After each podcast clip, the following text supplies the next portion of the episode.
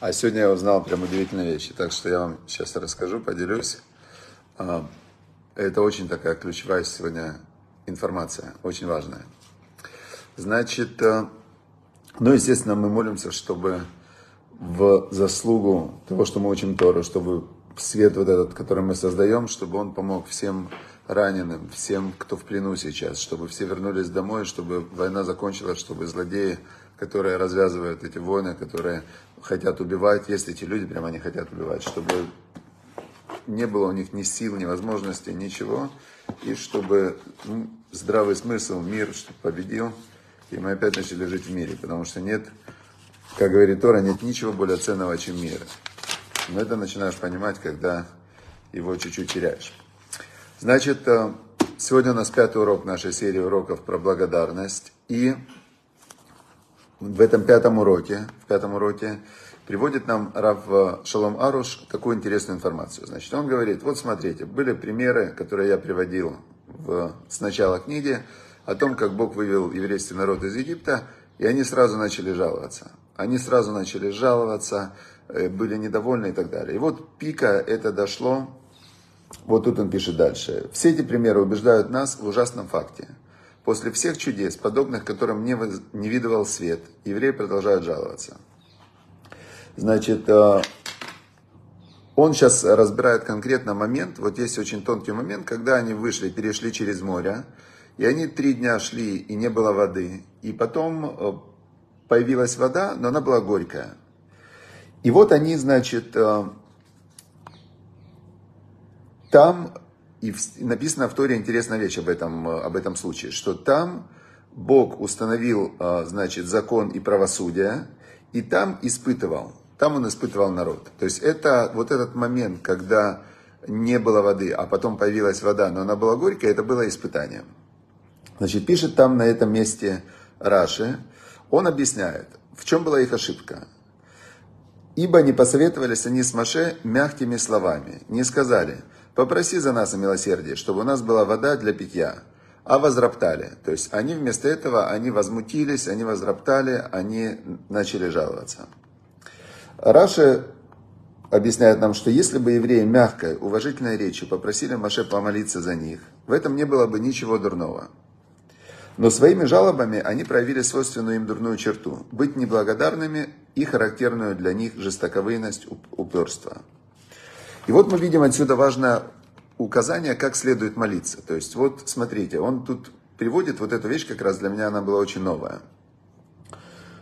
Как следует молиться, как обращаться к Всевышнему с просьбой о помощи и спасении. Мы видим тонкое различие между просьбой о милосердии, дозволенной и похвальной, и жалобой, отвратительной Всевышнему, благословен Он превыше всего.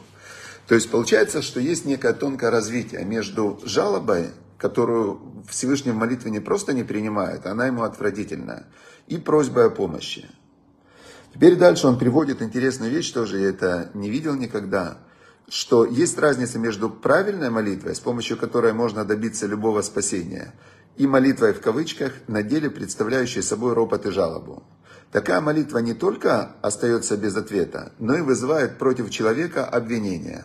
Избавь нас от этого Бог. Представляете, вообще, то есть ты молишься, ты, тебе плохо, ты жалуешься или не жалуешься. Вот где вот эта грань между жалобой и просьбой? И дальше он приводит Шулханорух. Шулханорух это прям сборник законов, то есть это как, ну вот прям закон-закон.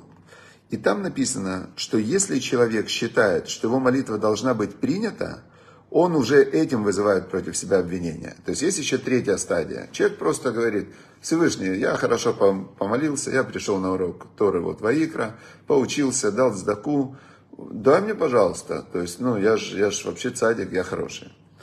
Говорит Шулханору, если он просто даже уверен, что его молитва будет принята, то он вызывает против себя обвинение. Не то, что она не будет принята, а еще против него пойдет какое-то ну, обвинение.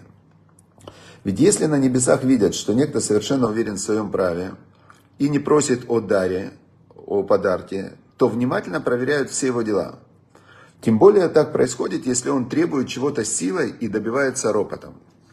То есть здесь мы видим, что э, ропот и как бы обвинение и жалоба, расценивается как э, даже не норма, а как некая агрессия. То есть если даже норма, когда я, я сделал, я говорю, я сделал Всевышний, ты сделай для меня.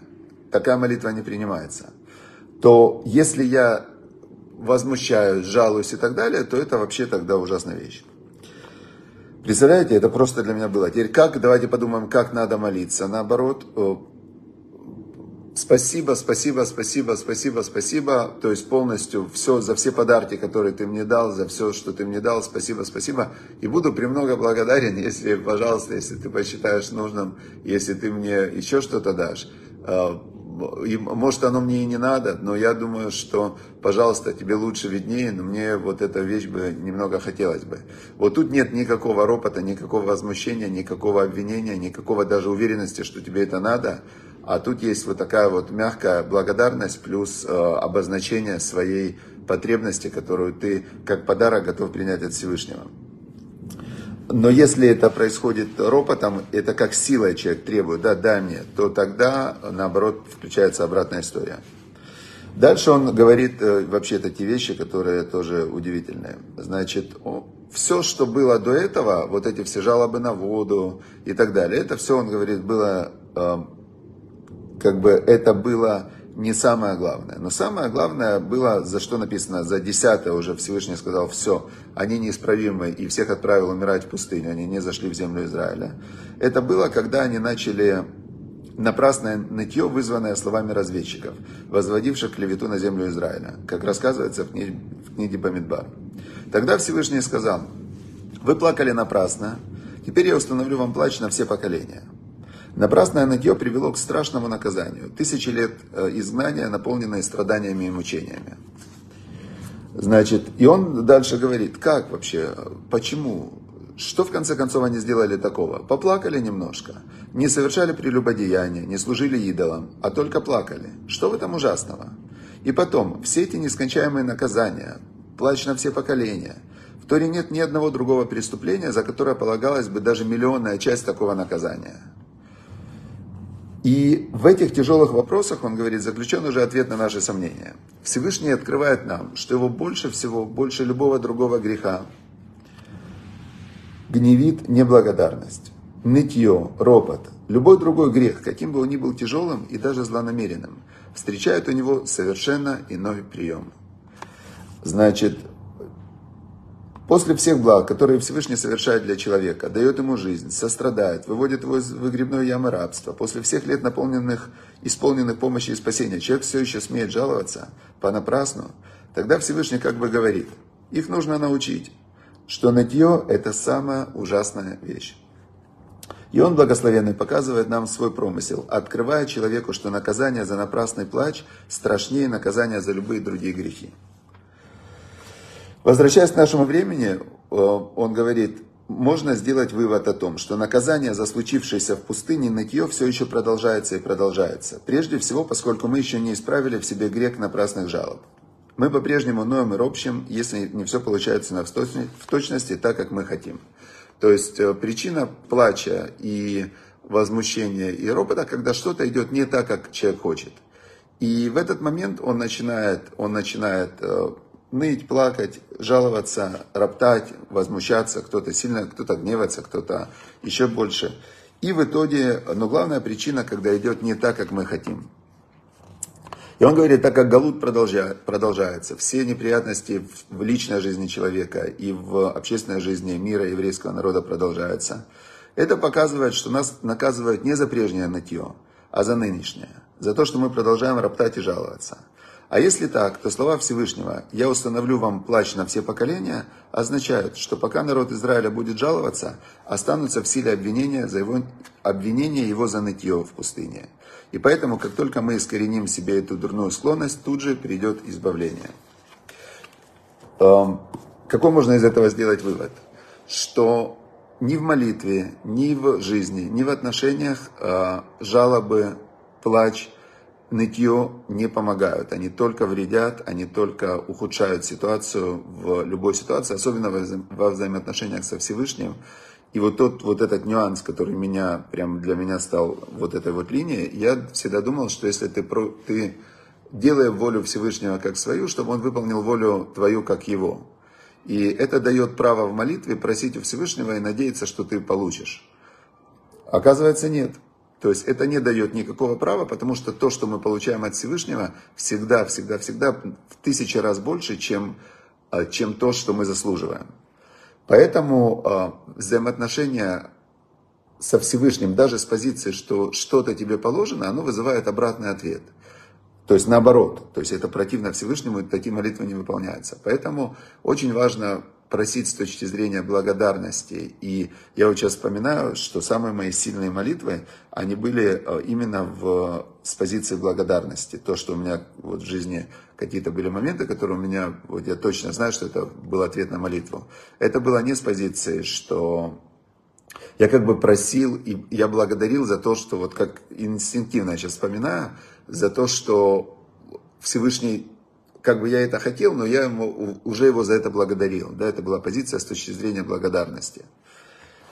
Вот, это очень такая важная вещь сегодня, прям действительно. И второе, как это все реализовывать, в, тоже как раз совпадает, что сегодня у нас шестой урок, и шестая глава в книге Thank you, Раби Зелик Плистин, а, а говорит следующее.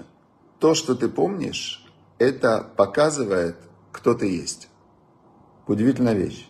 Не стейтмент это как бы показывает и устанавливает, кто ты есть. То есть это как бы суть того, кто ты есть.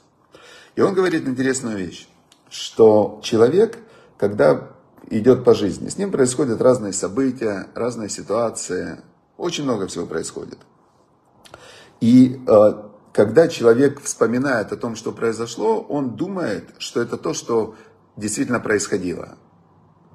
Он говорит, нет, это не так, потому что мы все время помним только те кусочки, э, значит, э, которые, э, которые, ну, то есть все очень многозначно. Человек запоминает из события только одну перспективу, которую он выбрал запомнить.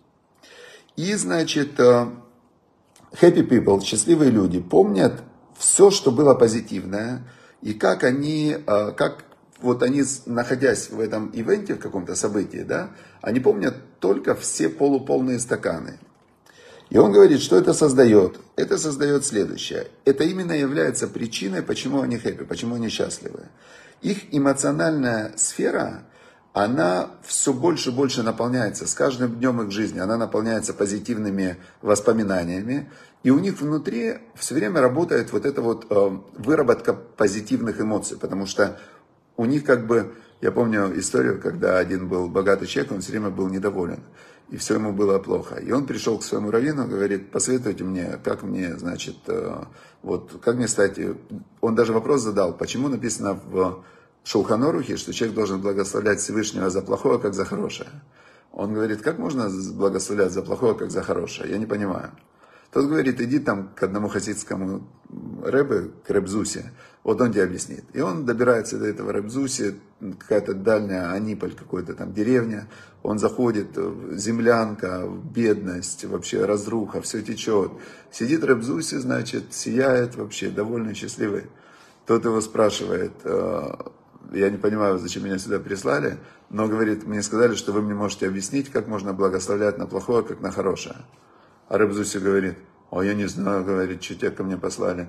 У меня в жизни ничего плохого не было. Я вообще даже просто не знаю, что есть такое. У меня ничего плохого никогда не было. Это разный взгляд, разная перспектива. И, значит, happy people, он говорит, они решают, что они будут э, обращать внимание и помнить только те моменты, за которые они благодарны, и то, что они выбирают помнить. Теперь что дальше происходит? Дальше происходит, что у них накапливается, накапливается внутри очень много вот этих позитивных вещей. И они только их и помнят. А, значит, э, вот, люди, которые, э, которые консистентли, которые постоянно э, грустные, и они выбирают видеть, что неправильно и что им не нравится. Они, наоборот, накапливают, э, накапливают эти части внутри себя. Поэтому Тора, кстати, нам и запретила быть злопамятными и прям есть запрет Торы, прям запрещено, вот как запрещено воровать, также запрещено быть злопамятным. А, и приводится в объяснение этой заповеди, чтобы было понятно, как запрещается быть злопамятным. Один человек пришел к другому, попросил у него молоток. Это прям в Шелханорухе приводится пример. Тот ему не дал. Потом приходит он к нему, просит у него пилу. И говорит, дай мне пилу. Если тот дал ему пилу и сказал, а помнишь, ты когда-то мне не дал молоток, но я не такой, как ты. Все, он нарушил запрет Торы, как будто бы он сейчас украл. Представляете, это, насколько это мудро, чтобы создать человеку счастливую жизнь. Потому что если он будет помнить, что тот ему не дал молоток, то он всю жизнь будет носить в себе вот эту вот обиду, которая ему же будет разъедать его жизнь. И вот, значит, э, дальше он пишет так.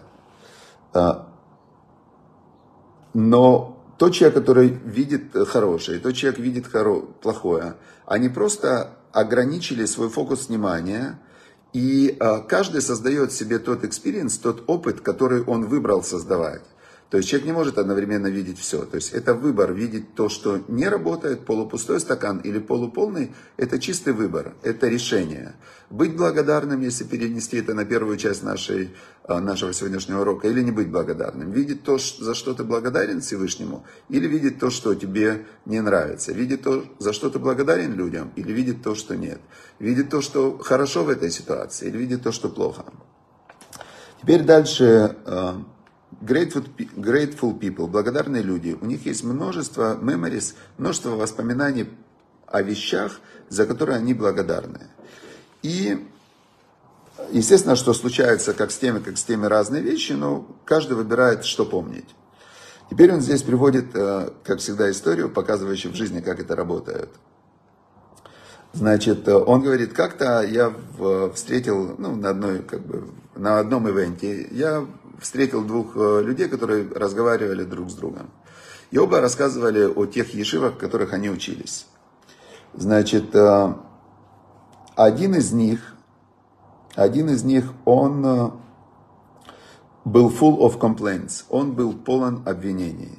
Он жаловался на учителей, он жаловался на студентов других, он жаловался на общежитие, он жаловался на еду. А я его спросил, а ты за что-то вообще благодарен?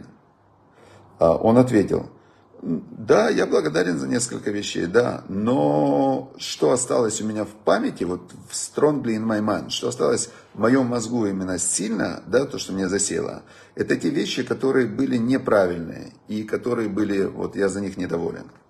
Второй, он был full of gratitude, он был полон благодарности и appreciation for yeshiva, ну, благодарности и за ту yeshiva, в которой он учился. И он рассказывал, как он благодарен за, уч за учебу, которую он получил, как он благодарен за учителей, как он благодарен, которые вели его, как он благодарен другим студентам. А, значит, а, за... также он был благодарен за общежитие, и также он был благодарен за еду. Значит, а, а я спросил его, а ты за что-то хотя бы не благодарен? Есть ли какие-то жалобы? Он ответил, конечно, not everything was perfect, не все было прекрасно. Но та память, которая у меня осталась в моем мозге, в моей памяти, это все было вообще прекрасно, и я настолько рад и счастлив, что учился. These two men, эти два человека, а, казалось бы, учились в разных ешивах. Но оказалось, что они учились в одной и той же ешиве и в одно и то же время. А, понятно, да? В реальности их, а, их experience он был полностью разный. Тот опыт, который они проживали тогда и который остался у них в памяти, был полностью разный. Но это именно выбор. Что ты оставляешь, что ты помнишь, на что ты обращаешь внимание. И этот выбор, который всегда можно изменить, если ты понимаешь важность того, что нытье, жалобы, они рушат жизнь, они рушат, они просто уничтожают и убивают. Если ты понимаешь, что благодарность открывает тебе все, любовь Всевышнего, здоровье, отношения, все. Если ты понимаешь, что, что то, что ты запомнишь, это твой выбор. Если ты повторяешь те вещи, как мне нравится это, как мне нравится то, то ты усиливаешь их в своей памяти, повторение мать учения. Но если ты повторяешь, мне не нравится это, мне не нравится то, то ты как будто бы каждый раз ты усиливаешь вот этот вот момент. В общем, у каждого из нас есть свобода выбора, и этот выбор очень принципиальный. Это главный выбор в жизни – или ты а, благодарен, или ты не благодарен. Людям, Всевышнему, а, всему. То есть это определяет твое участие в этом мире, это определяет твое положение по отношению к Всевышнему в мире грядущем, в, как он слышит твои молитвы и так далее. Поэтому я очень благодарен первую очередь Всевышнему за то, что Он дает возможность нам с вами встречаться, за то, что у нас есть прекрасный Facebook, Telegram и YouTube, который Он для нас создал, за то, что Он создал для нас интернет, искусственный интеллект, за то, что Он дал нам возможность разговаривать, понимать, за то, что Он дал нам сегодняшний день, дал нам воздух, здоровье, за все это я благодарен Всевышнему миллионы-миллионы раз. Я очень вам благодарен за то, что вы приходите на уроки. Я благодаря этому учусь, готовлюсь, узнаю вот эти прекрасные вещи. Потому что если бы не было этого урока, я вряд ли бы сегодня узнал бы и э, узнал те вещи, которые мне лично, они просто дают жизнь, дают дыхание. Так что вам огромное спасибо. И чтобы Всевышний, уже я не буду говорить в заслугу того, что мы учим Тору, а просто, чтобы Всевышний дал нам подарок в заслугу, не в заслугу, а благодаря своей великой милости, милосердию и доброте, за что мы ему благодарны, чтобы он услышал наши молитвы, если нам положено как подарок получить что-то, чтобы мы этот подарок получили от Всевышнего. Все, всем удачи и успехов. Встречаемся завтра с Божьей помощью. И спасибо, что вы участвуете в уроке, помогаете, распространяете, приглашаете своих друзей.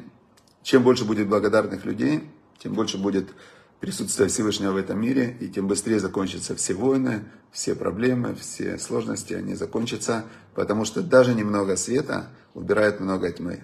Немного благодарности убирает много негатива. Все, счастливо, до свидания.